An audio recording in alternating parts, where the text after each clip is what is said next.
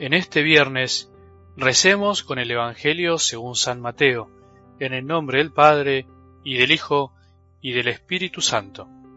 Jesús dijo a sus discípulos, Escuchen entonces lo que significa la parábola del sembrador. Cuando alguien oye la palabra del reino y no la comprende, viene el maligno y arrebata lo que había sido sembrado en su corazón.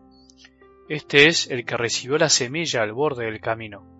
El que la recibe en terreno pedregoso es el hombre que al escuchar la palabra la acepta enseguida con alegría, pero no la deja echar raíces porque es inconstante.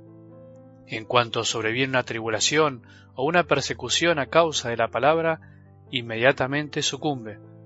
El que recibe la semilla entre espinas es el hombre que escucha la palabra, pero las preocupaciones del mundo y la seducción de las riquezas la ahogan y no puede dar fruto y el que la recibe en tierra fértil es el hombre que escucha la palabra y la comprende. Este produce fruto, ya sea cien, ya sesenta, ya treinta por uno. Palabra del Señor.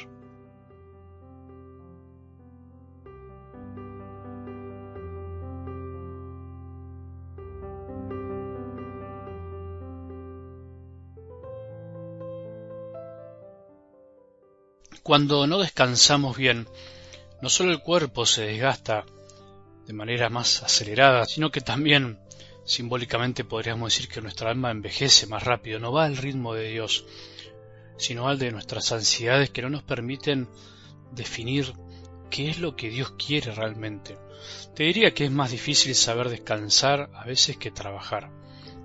Trabajar para el que le gusta es bastante fácil y trabajar en lo que a uno le gusta mucho más todavía.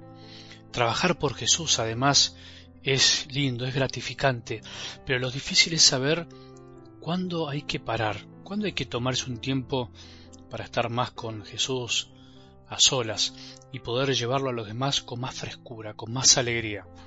Solo trabaja bien por Jesús aquel que sabe estar y descansar con Él todos los días y en tiempos especiales también.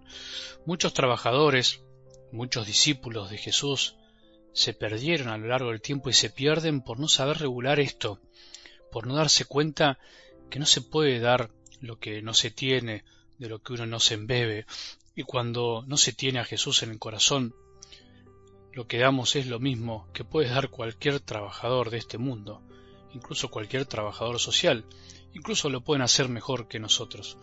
El virus de la secularización se metió en la iglesia ya hace mucho tiempo, se metió en la teología, en los seminarios, incluso en el corazón de nosotros, los sacerdotes, en la misma pastoral de las, de las iglesias, de las parroquias. Es el virus del que también llamaba el Papa Francisco la mundanidad espiritual, cuando metemos la mentalidad de este mundo en nuestra espiritualidad y termina siendo que los evangelizadores se transformen en trabajadores sociales, hace de la iglesia una ONG, que hace muchas cosas buenas, pero no al modo de Jesús. Hoy más que nunca está de moda ser asistentes sociales más que discípulos que lleven a Jesús en el corazón. Se pueden hacer las dos cosas, ¿por qué oponer? Pero lo social sin lo espiritual pierde sentido. Y lo espiritual, si es de corazón y si es profundo y verdadero, termina redundando en lo social, inevitablemente cambia, cambia nuestras comunidades. En las noticias jamás se va a difundir la obra espiritual de la Iglesia, de un sacerdote, de una comunidad cristiana, sino todo lo contrario, se mostrará lo que se puede medir, lo que se puede establecer con estadísticas, pero jamás la obra silenciosa del Espíritu. Sin embargo, como dije recién, una cosa no se opone a la otra, no debería oponerse.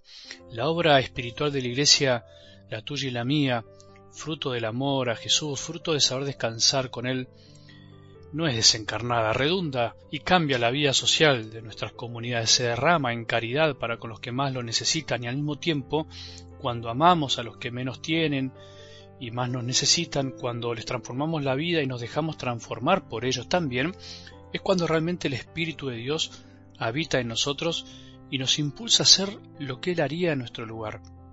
Descansar en Jesús, en definitiva, es para amar, y amar para también descansar con Él. Algo así podría ser la síntesis de lo que venimos reflexionando en estos días. En algo del Evangelio de hoy la explicación de la parábola del sembrador dada por el mismo Jesús creo que no puede ser más clara. En realidad no haría falta explicarla mucho más.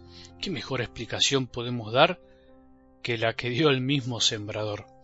Lo que sí creo que nos puede ayudar a pensar, y es lo que hace la gran diferencia, es la comprensión de la palabra, o sea, los frutos que da el comprenderla. Según la explicación de Jesús, todos escuchan, pero no todos dan fruto. Por diferentes circunstancias, con más o menos culpa algunos, no dan fruto, pero la razón por la que no dan fruto en el fondo es la falta de comprensión. O dicho de otra manera, solo el que comprende es el que da fruto. El que da fruto en serio fue el que escuchó y comprendió verdaderamente. Los que no dan frutos son los que no comprenden por inconstantes, por débiles, los que se dejan vencer rápidamente. ¿A quién podemos echarle la culpa? ¿A la semilla? No. ¿A las malezas? Tampoco. ¿A los pájaros? ¿Al maligno? Menos. ¿A las preocupaciones, problemas y tristezas? Y bueno, eso sería lo más fácil. Es bueno poner cada cosa en su lugar aprender a distinguir y hacernos cargo también de nuestra parte. Tenemos que reconocer que la falta de frutos se debe principalmente a nuestra gran debilidad, a nuestra inconstancia, a nuestros pecados que nos abruman, a nuestras malas decisiones, y por eso tenemos que dejar de mirar para otro lado buscando fantasmas por todos lados. Las malezas están y estarán siempre, las preocupaciones del mundo nunca nos abandonarán, las riquezas también siempre nos atraerán, toman diferentes colores. Esos no son los principales problemas. Nosotros somos los que podemos elegir ser siempre buena tierra corazón. Somos nosotros los que podemos evitar que el maligno se lleve rápidamente lo que Dios Padre sembró.